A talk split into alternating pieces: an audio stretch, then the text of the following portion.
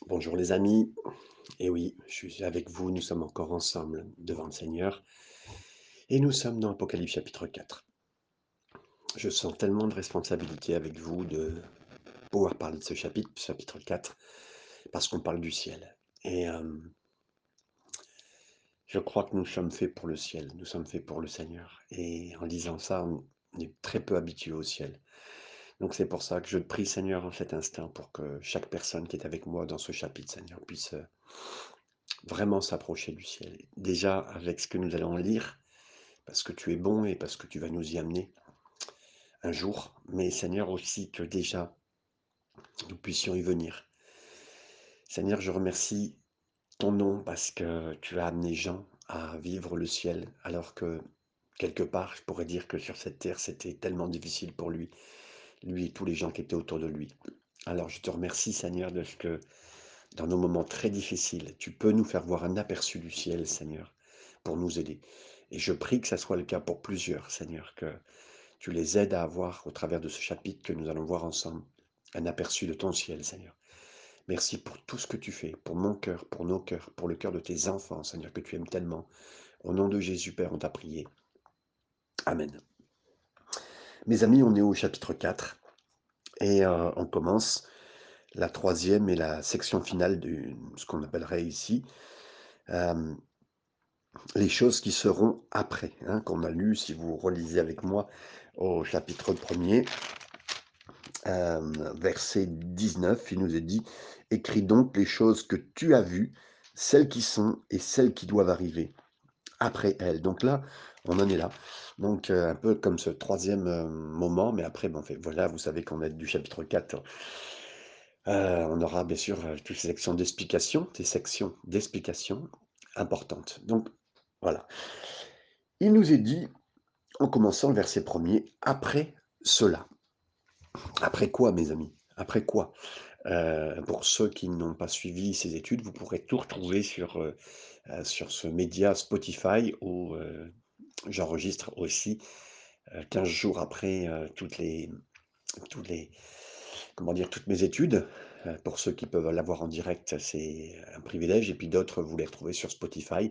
Et vous retrouverez toutes les études que nous avons déjà faites sur l'Apocalypse. Donc, après tout cela, après tout ce qu'a déjà vu Jean sur cette île, où il est un bagnard, sur une île de, prison, une prison style Guantanamo, c'est-à-dire que là, on mettait tous les gens qu'on ne désirait plus, qui étaient gênants, et qu'on voulait faire disparaître, et particulièrement, j'en avais pas ici, entre guillemets, à mourir pour eux, euh, quand ils l'ont jeté dans l'huile, dans l'huile bouillante pour le tuer, il n'est pas mort. Savant pas quoi faire de lui, ils l'ont mis sur cette île, un petit peu comme euh, Alcatraz à l'époque euh, aux États-Unis, cette île. où on, pouvait mettre des morts, des personnes qui allaient mourir, on va dire entre guillemets. On voulait et de, célèbres euh, condamnés ont été mis là-bas. Et donc on l'a mis, Jean là, dans cet endroit. Il a eu une révélation, il a eu des révélations. C'est le livre de la révélation. Et la révélation de Jésus, mes amis, plus de Jésus. Euh, et dans nos épreuves, on voit plus de Jésus. Et c'est ça qui est formidable. C'est un peu le thème, au-delà même de la perspective de, de la suite. Mais le Seigneur lui a annoncé le plan, qu'est-ce qu'il allait faire? Et donc, il lui a parlé, bien sûr, des sept églises qu'on connaît. Au départ, qui étaient sept églises de la Turquie, l'Asie mineure, dans laquelle il était le responsable. Et au travers de ces sept églises, on a pu voir que ben, il y a eu plein de perspectives différentes à voir. C'était effectivement l'histoire de l'Église en général.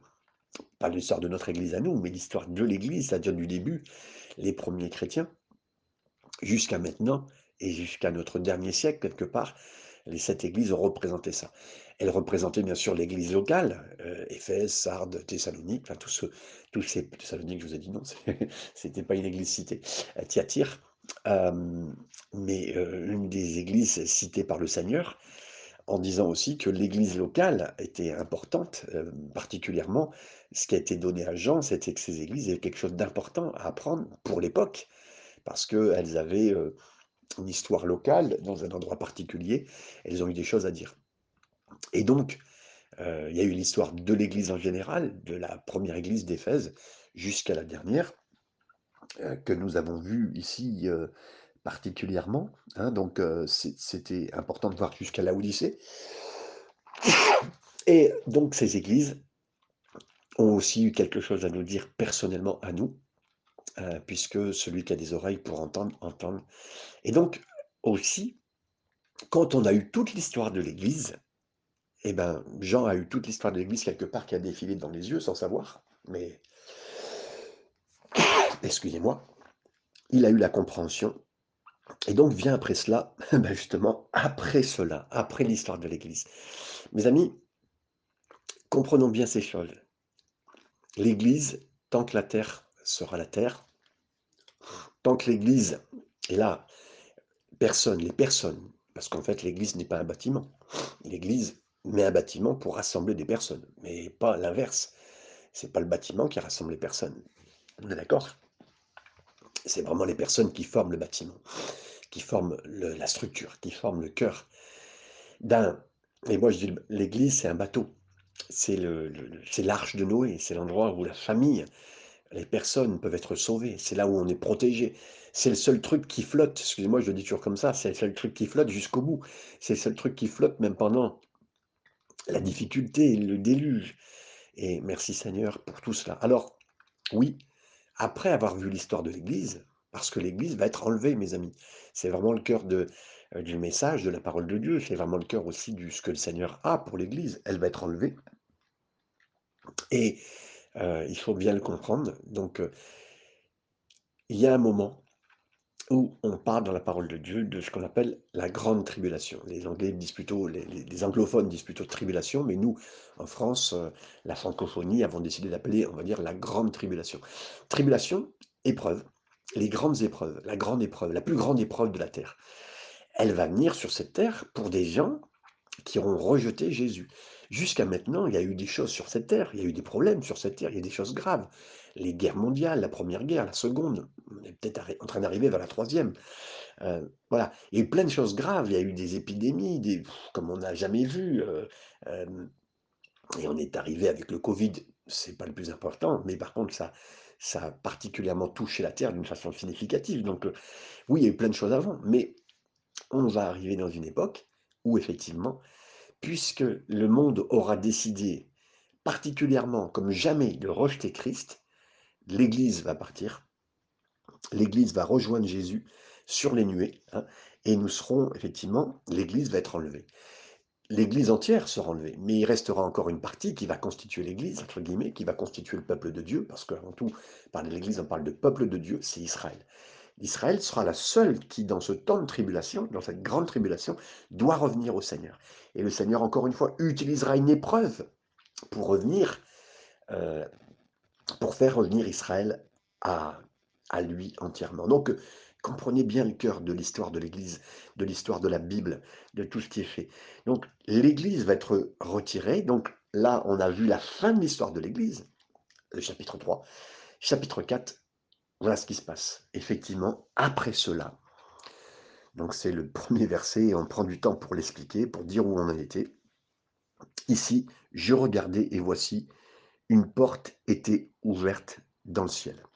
Mes amis, c'est important de bien se le dire, euh, qu'effectivement, après ces choses du chapitre 2 et chapitre 3, euh, ici, on arrive, le mot, euh, le mot Église apparaît 19 fois hein, dans, dans l'Apocalypse, mais au chapitre 4, il n'apparaît jamais. Pourquoi? Parce que dans le chapitre 4, l'Église, je pense, c'est personnel ce que je vous dis, mais l'Église est, retirée, elle décolle de la scène jusqu'au ciel.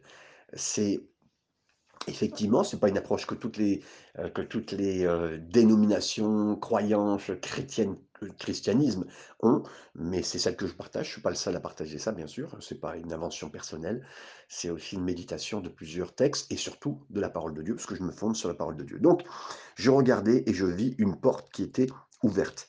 J'aime ça parce que, mes amis, heu, au verset 20 du chapitre 3, on avait vu Jésus qui frappait à la porte et je crois, oui, comme jamais que, heu, bien tombé, c'était l'avant-dernière église. Je crois vraiment comme jamais, heu, que dans l'histoire de l'église, il y a eu ce moment où on a parlé du retour de Jésus. Pendant tous les siècles, hein, on va dire entre le deuxième siècle, heu, de l'église jusque au XXe siècle presque, on a très peu parlé du retour de Jésus et c'est revenu en force au XXe siècle et particulièrement aussi, particulièrement au moment où Israël est revenu sur la scène géopolitique, le, pays d'Israël est revenu sur scène. Donc, euh, comme jamais, euh, je pense à un, Français qui a beaucoup prêché le retour de Jésus et Israël, ça a été Clément Le Cossec, euh, qui a vraiment été un homme de Dieu et qui est un homme de Dieu, parce que pour moi, il est, j'attends pas, pas attendu de dire qu'il était au ciel, puisqu'il est mort il y a quelques années, et que c'est un homme de Dieu, mais de croire déjà.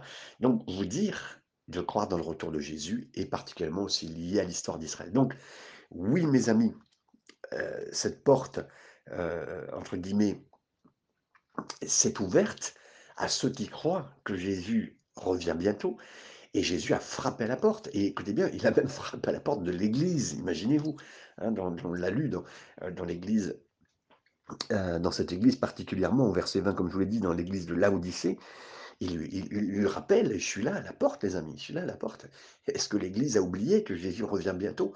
Et, tant mieux que les Églises le comprennent bien en ce moment, à l'image des événements qui s'accélèrent en ce moment vers le retour de Jésus. Donc oui, la porte est ouverte, et quiconque ouvre la porte de son cœur, mes amis, et là je le dis pour ceux qui ne sont pas encore croyants et qui écoutent ce message, si vous écoutez ce message en, cherchant à comprendre un peu l'Apocalypse, pour vous ça voulait dire euh, la fin des temps, euh, donc vous êtes venus pour étudier, mais la chose principale du message de la parole de Dieu, de la Bible, c'est que Dieu frappe à la porte des cœurs et il cherche à ce qu'une porte s'ouvre dans notre cœur, que nous soyons ouverts.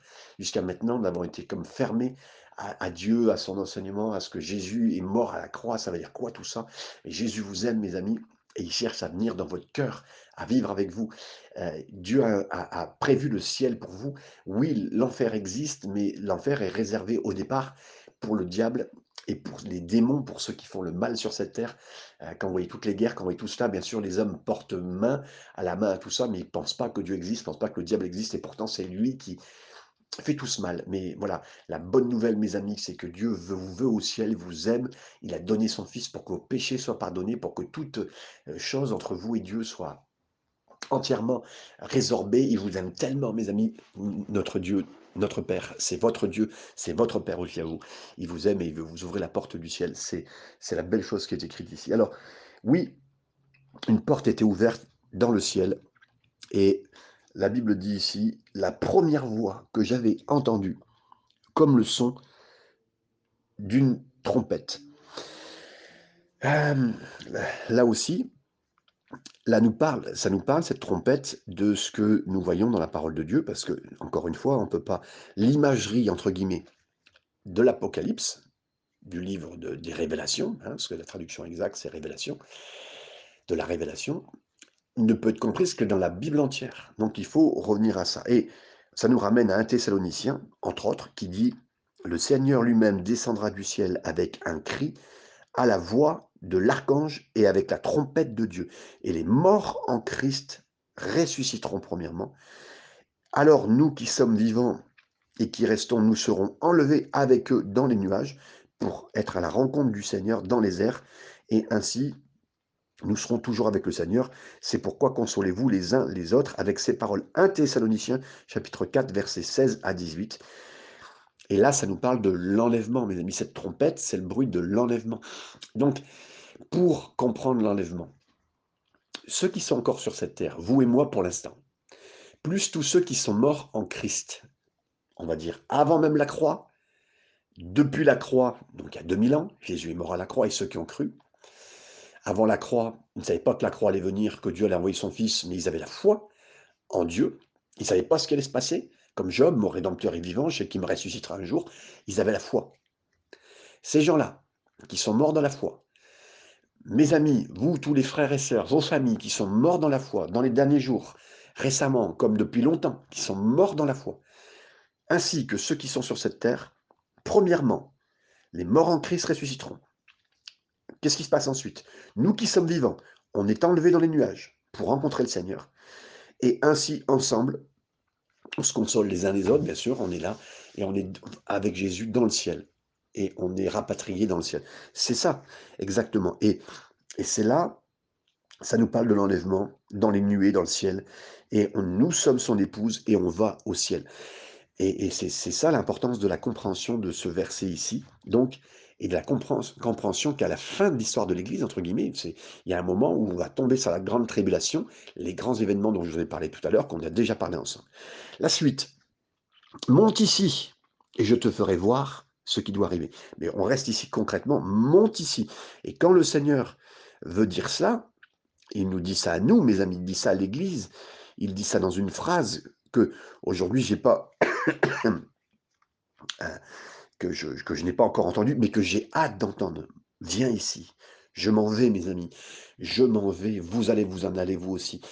Mes amis, de plus en plus, l'Église dit, viens Seigneur Jésus, emmène-nous. Le Saint-Esprit et l'Église crient, viens Seigneur Jésus, et qui viennent nous chercher dans les nuées, viens Seigneur Jésus. On a de plus en plus hâte, on a de plus en plus marre de voir ce que nous voyons sur cette terre, et le Seigneur veut nous enlever, veut nous faire retirer l'Église, ce qui est encore comme un signe euh, pour la terre, pour les croyants. Le Seigneur nous a laissé là, nous sommes les représentants de Jésus. Nous sommes des petits Christ, c'est ça les chrétiens. C'est nous les représentants, c'est nous qui sommes, euh, qui montrons la direction, c'est nous qui sommes la lumière, qui sommes le sel sur cette terre. Le sel, cette denrée qui donne du goût, on en a parlé juste hier dans l'étude d'hier, la lumière qui nous donne de, porter euh, la lumière sur cette terre parce que personne ne veut encore la lumière. Mais il y a un moment, ils nous rejetteront, nous sommes juste les représentants du Seigneur, avec le Saint-Esprit en nous. Et il y a un moment, effectivement, la saleté monte, mais c'est pas que le Seigneur ne, euh, ne veut plus rien faire. Il y a un moment où il y a un temps où c'est fini. Il y a un temps où le Seigneur a travaillé, il a il a eu patience, c'est eu patience. La différence entre un Dieu qui a, de la patience et un Dieu qui n'en a pas, si un Dieu qui n'a pas de patience, ben, il a vite la colère. Ou, et si un Dieu qui n'a pas de patience non plus, euh, en fait, il veut permettre à ce que tout le monde soit sauvé. Mon ami, si tu écoutes ce message pour les premières fois, Dieu veut que tu sois sauvé. Et, il veut, mes amis, nous croyants, il veut que notre famille soit sauvée. Donc aujourd'hui, merci Seigneur qu'il perdure encore à attendre.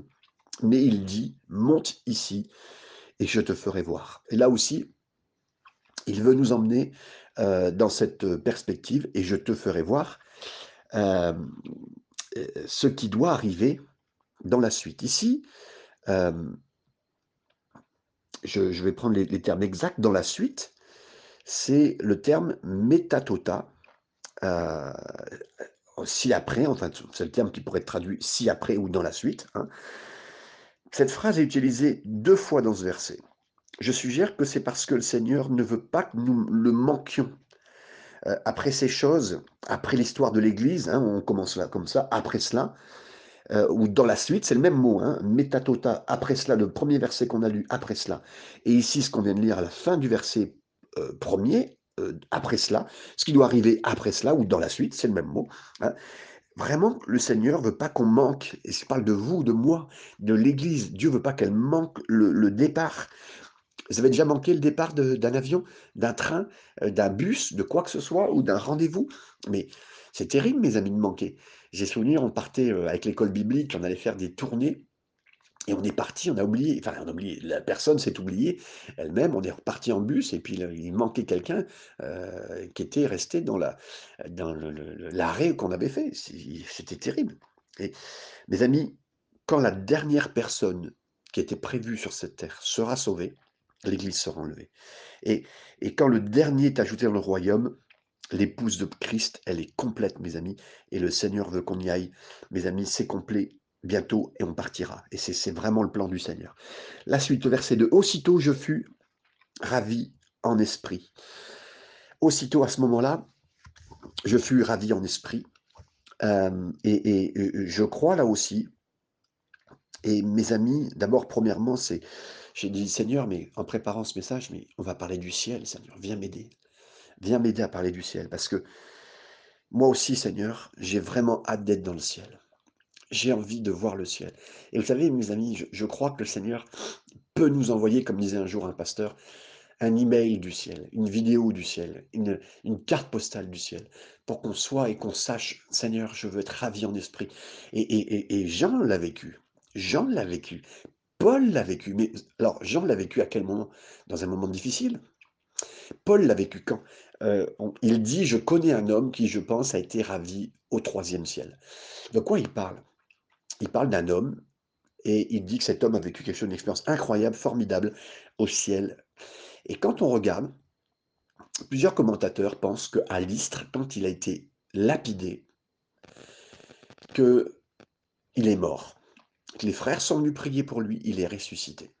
Et je pense, plusieurs commentateurs, moi aussi je suis de cet avis-là, que quand il est lapidé, il est vraiment mort et qu'il est ressuscité. Mais que quand il est mort, il a vu ce que, il a eu une mort clinique, presque on va dire une mort normale, mais qu'il a été ressuscité. Et que là, il a eu un aperçu du ciel, mais qu'il était tellement humble, tellement humble de ne pas raconter ce qui lui est arrivé. Et je pense que Paul ne dit pas tout dans sa vie quand il parle dans, euh, dans tout le Nouveau Testament. C'est lui qui a écrit le plus dans le Nouveau Testament. Il ne raconte pas toute sa vie parce qu'il y a plein de choses qui ne sont pas racontées, et entre autres, disant qu'il a été ravi au ciel lui aussi. Mais il dit, oh, je connais quelqu'un, c'est pas qu'il ment, c'est qu'il est très humble vis-à-vis de ça. Il fait pas un livre, j'ai, euh, je suis un pasteur qui était au ciel. Moi, un jour, j'ai cru que j'allais parler de ça, mais bon, enfin, non, voilà, soyons humbles, mes amis. Mais il a été enlevé au ciel, mais, et, et j'ai vraiment hâte d'y être. Mais lui, il y a été. Et comment il y a été, donc aussi, Paul, c'était mon point, il y a été parce qu'il était lapidé, mes amis. Il y a des gens qui disent je veux voir le ciel, et moi j'aimerais vous dire que je veux voir le ciel, mais Jean a vu le ciel alors qu'il était sur une île en pleine prison. On était là pour le faire mourir, dans cette prison, dans ce bagne, et il a vu le ciel. Et Paul l'a vu aussi, mais dans un moment de lapidation. Est-ce que vous êtes conscient, est-ce que je suis conscient que oui, le Seigneur veut que nous allions au ciel? On peut avoir un aperçu du ciel, mais le Seigneur est bon il le montre effectivement pour aider ses enfants, parce que le ciel est tellement formidable, mes enfants, euh, pourrait dire notre Dieu, notre Père. Et Jean pourrait dire aussi à ses enfants, parce qu'il aimait l'Église et il disait mes petits-enfants, euh, on peut le voir, mais je veux vous dire une chose, ça t'est réservé, mon frère, ma soeur, toi qui passes une épreuve. Dieu peut t'envoyer un aperçu du ciel pour te donner courage. Et Jean, bien sûr, a eu beaucoup de courage dans toute cette lettre parce que Dieu lui a fait voir le ciel, lui a fait voir les événements à venir. Euh, dans, le, dans cette difficulté, il a été une consolation.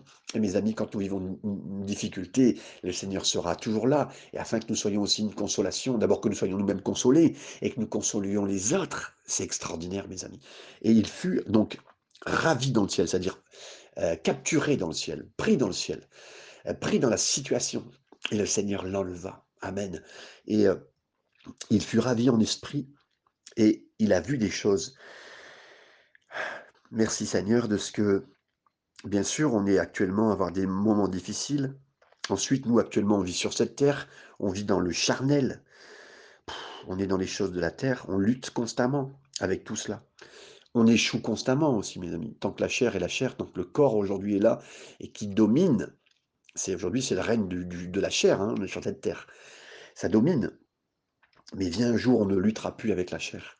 Et on sera entièrement dans la vie de l'esprit. Entièrement. Là, le Seigneur veut qu'on ait la vie de l'esprit sur cette terre. Mais pour l'instant, elle n'est pas dominante. Mais là, ravi en esprit, pris entièrement dans l'esprit. J'essaie de vous donner des termes pour que vous arriviez à comprendre, parce que je suis comme vous, je suis un être charnel, humain, j'ai pas toute la dimension, mais voici ce que Dieu veut, et voici ce que sera le ciel. Et quand nous le verrons, nous serons comme lui, dit un Jean.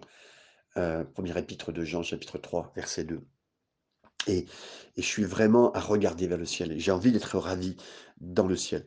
Et il nous est dit, voici, il y avait un trône dans le ciel, et il y avait un trône dans le ciel. Mes amis, premièrement, rappelons-nous dans quel moment de vie Jean reçoit cette révélation. Jean reçoit ça quand tout est par terre. Quand euh, il est lui-même emprisonné, on l'a amené en prison, il ne sait pas où il va, mais c'est compliqué. Euh, il prend un bateau, on l'amène sur cette île, c'est impossible de quitter cette île. C'est une île déserte, c'est une île de quelques kilomètres carrés, mais c'est qu'il y a des cailloux. Euh, on est là pour construire, euh, casser des, dans des mines. c'est terrible, c'est terrible, terrible, terrible, terrible. Et on est là sur cette île pour travailler et pour mourir de travail, dans le travail, parce que là, c'est un goulag, mes amis. Et là, le Seigneur est bon, il va faire ce qu'il faut, il va agir et il va faire. Et donc, il dit, voici, il y avait un trône. Donc comprenons bien, cet homme-là, qui est responsable d'église, est emmené sur cette île captif, et il sait en même temps que tout son peuple, le peuple chrétien, le peuple d'appartenance, sa famille, est en train d'être détruite par euh, des vagues d'assaut du diable au travers des, des, Césars. Et là, il dit, voit une chose, c'est que le temple, il est debout, mes amis. Le temple, il est debout, ça veut dire quoi? Il a été capturé pour voir une chose, qu'un trône qui est dressé. Littéralement, en termes, c'est le terme planté dans le ciel. Ça veut dire, je suggère que c'est un concept vital pour le pasteur Jean, de comprendre que son troupeau au milieu d'une terrible persécution, il dit J'ai vu un trône debout, mes amis.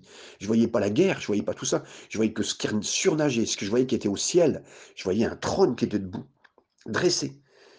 Mes amis, ils pouvaient voir à l'époque, comme en Israël, des Baals, des Astartés. À l'époque de l'Ancien Testament, c'était des, trônes qui étaient transportables, qui étaient portables, qu'on plaçait dans les hauts lieux, dans les bosquets, dans les, forêts, partout. Les hauts lieux, des hôtels, des, divinités. Et pareil aujourd'hui, mes amis. Il y a des hôtels partout, des, choses qui sont mises, des, statues, entre guillemets, pas seulement des statues, mais aujourd'hui, les Instagrammeurs, les, jeunes qui sont et les moins jeunes qui, ont des auditoires de 100 000, 1 million de personnes, des 1 million de vues, c'est des, hôtels. Maintenant, on voit des, millions de vues, mais aussi des millions de followers, des gens qui vous suivent. C'est ça qui dresse des gens, qui font qu'ils sont adorés, adulés. Ça, c'est l'hôtel du matérialisme, c'est ce qu'on voit. Et, là, même aussi des gens qui, qui aiment tout ce qu'ils font. Et, mais ces hôtels-là, ça marche pas, ça tient pas. Et pour avoir une meilleure voiture, une meilleure maison, quelque chose qui... Mais ça tient pas, tout ça ne tient pas. On peut adorer même l'hôtel de l'intellectualisme, se plonger dans l'étude, une philosophie d'un concept, mais un an ou deux plus tard, vous ennuyez. Ça marche pas, ça tient pas. On peut être dans une culture où euh, j'y suis allé, j'ai fait ce voyage, j'ai fait ça maintenant, j'ai eu cette expérience-là. Waouh ça tient pas, mes amis, ça tient pas. Il faudrait tout le temps, tout le temps être dans le voyage, tout le temps de choses nouvelles. L'homme, il a un trou en lui qui retient pas. Parce que cette forme dans le, trou en lui, c'est Dieu, il faut Dieu. Et là, mes amis, la chose qui tient le plus, c'est le trône de Dieu. C'est ma relation avec Dieu. C'est ça. Et, là, mes amis, plus ça vient avec le Seigneur, plus ça s'améliore, plus c'est grand, plus ça grandit. Non pas que c'est Dieu qui grandit, c'est notre relation qui grandit. Dieu, ne changera pas, il est toujours le même. Mais son trône est là. Et lui, tout peut changer, tout peut. Et dans ce moment difficile qu'il est en train de vivre, Jean, mais il a eu voir, il a pu voir que le trône était là, que Dieu faisait ce qui était à faire. Le trône était dans le ciel. Et sur le trône, Quelqu'un était assis, mes amis. Je suis ravi en esprit. J'ai vu qu'il y avait un trône, et sur ce trône, il y avait quelqu'un qui est assis. Mes amis, s'il y a même quelque chose qui doit contrôler tout et tout, tous les mondes, tous les univers, et qu'il y a un seul trône qui surplante tout, c'est pas quelque chose où il y a personne qui reste pas en contrôle.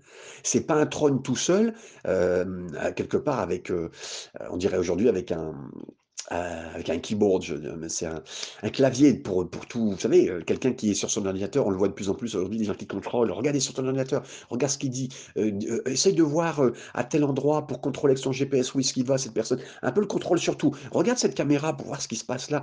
Voilà. Il faut que quelqu'un contrôle, il faut que quelqu'un soit derrière l'ordinateur. Et sur ce trône-là, qui est-ce qui est derrière l'ordinateur? Il y a quelqu'un qui est assis, mes amis. Il y a quelqu'un qui est assis, c'est mon Dieu, c'est mon Père, c'est Jésus avec le Saint-Esprit. C'est eux qui contrôlent, c'est eux qui contrôlent tout, mes amis. Mes amis, le problème dans lequel nous sommes aujourd'hui, nous, on ne contrôle pas, on ne sait pas où c'est. Les problèmes sont là, les gens qui nous ont fait du mal sont quelque part. Euh, le, diable est là, et puis toutes les choses sont là. Les choses qui se passent en Ukraine, en Russie, les guerres qu'on ne voit pas, pas celles qu'on ne parle pas, euh, euh, celles qu'on ne parle pas à la télévision, mais que Dieu sait, que Dieu connaît, des, problèmes, des difficultés, des, des volcans, des des tornades, des maladies, tout ça, Dieu sait et Dieu est en contrôle, mes amis. Dieu est en contrôle. Dieu est en contrôle. Il est assis sur son trône. Et j'ai vu quelqu'un qui était assis. Merci Seigneur. Et recevez ce matin, recevez aujourd'hui, recevez ce soir cette pensée. Dieu est assis sur le trône. Dieu est assis sur le trône. Tout peut s'écrouler, tout peut s'écrouler, mes amis. Cette terre entière peut s'écrouler. Même les choses peuvent avancer, les choses, mais Dieu reste assis. L'Église en ce moment va très mal. L'Église en général, l'Église française, l'Église internationale, l'Église mondiale, l'Église cachée, l'Église persécutée, la plus petite Église d'une maison de deux personnes, comme la plus grande Église sur cette terre, qui était avant celle de Yonggi euh, qui est euh, peut-être aujourd'hui en Amérique du Sud ou peut-être en Chine, celle qui est cachée, qui, a plus de 40 à 50 millions de personnes. La plus grande Église, elle va pas bien. Mais Dieu reste en contrôle, mes amis. Dieu reste en contrôle. Amen.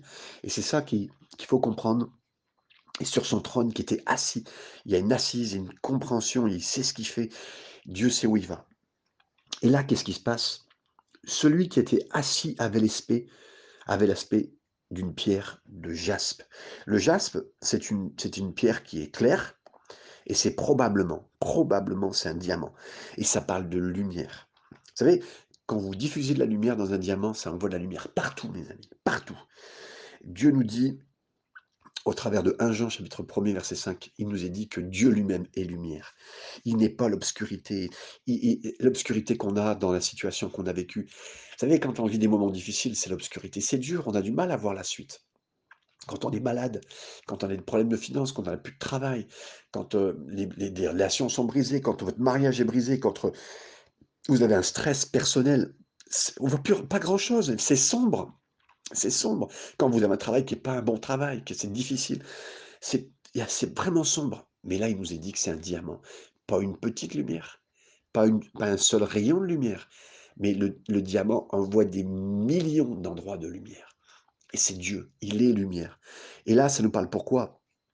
Pourquoi vous dites ça? Mais parce qu'il est cette lumière, il est cette lumière, notre Dieu, Jésus est la lumière, et, et- il envoie cette lumière. Donc, euh, il y avait une pierre de jaspe et ensuite de sardoine. C'est quoi la sardoine?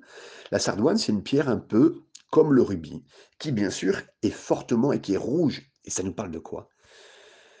Ce rubis rouge, ça nous parle du sang de Jésus, mes amis. Ça nous parle du sang de Jésus. Bien sûr, cette lumière qui amène la lumière là où partout nous avons une eau ténèbres, mais nous parle aussi du, du sang de Jésus qui a coulé de ses veines, qui était qui des clous qui ont percé ses mains, une couronne d'épines avec des, des, épines de plus de 10 cm qu'on a enfoncées dans sa tête, dans son crâne, une lance qui lui a entaillé le côté. À travers cela, il a déclaré quand même, euh, comme Romains 5 nous dit au verset 8, il n'y a plus rien que je puisse faire ou dire pour te prouver que je t'aime parce que je l'ai fait là. Il est mort pour nous, pour nous prouver qu'il nous aimait, qu'il voulait nous racheter, et en plus il l'a fait aux yeux du Père. Quand les gens se mettent en colère contre Dieu, ou ils mettent avec, en le mettant en procès avec l'arrogance, euh, on peut lui dire, mais je ne comprends pas ce que vous dites. Vous avez tort parce que Dieu a prouvé tout son amour pour vous à la croix.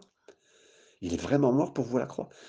On peut comprendre que les gens soient en colère. On peut comprendre que les gens disent que Dieu n'agit pas, mais est-ce que les gens ont oublié que aujourd'hui, qui c'est qui se contrôle eux-mêmes? C'est eux, c'est pas Dieu qui les contrôle. Ils ont voulu un non-contrôle de Dieu et leur propre vie est une faillite. S'ils avaient voulu que Dieu soit dans leur vie, bon, qui nous parlait de leur faillite, on pourrait écouter. Mais ils ont voulu que les hommes contrôlent soient contrôlés par des hommes. Aujourd'hui, nous sommes contrôlés par des hommes. La Terre est contrôlée par des hommes. Et regardez la réussite. Mais cette Terre, ne parlons pas d'un bilan d'un Premier ministre ou d'un président actuellement pour en rélire un nouveau. Parce que tout, président pourrait parler de ses bilans. Et les bilans des bilans de tous nos hommes sur cette Terre, c'est la faillite. Donc si quelqu'un s'énerve sur cette terre en disant Dieu, mais non, mais on a décidé d'être comme ça. Si vous voulez un changement de votre vie, changez, changez de Dieu, prenez Dieu, mais vous ne prenez pas vous comme Dieu. Et oui, mes amis, et donc, oui, il a tout mis en péril. Il a tué son fils à notre place, avec nous, dans son esprit, dans son cœur. Et on lit ça, mes amis. Et, et vous savez, quand vous les relisez Exode 28, vous verrez que la première pierre de la première tribu, sur le plastron du grand sacrificateur, c'était la sardoine. C'était le rubis. Et le premier nom des douze fils, c'était Ruben. Ruben qui signifie voici, ou vois un fils, voici un fils. Sa pierre, c'était la pierre de la sardoine. C'est donc le rubis. Et le dernier des douze fils, c'était Benjamin qui signifie fils de ma droite. Donc la pierre de Benjamin, c'était un jaspe. Et là encore, j'aimerais vous dire, voilà, pour bien comprendre, celui qui est assis sur le trône, c'est Voici le Fils de ma droite. Les deux pierres mélangées. Euh, voici le Fils de ma droite. Mes amis, voici le Fils, c'est Jésus.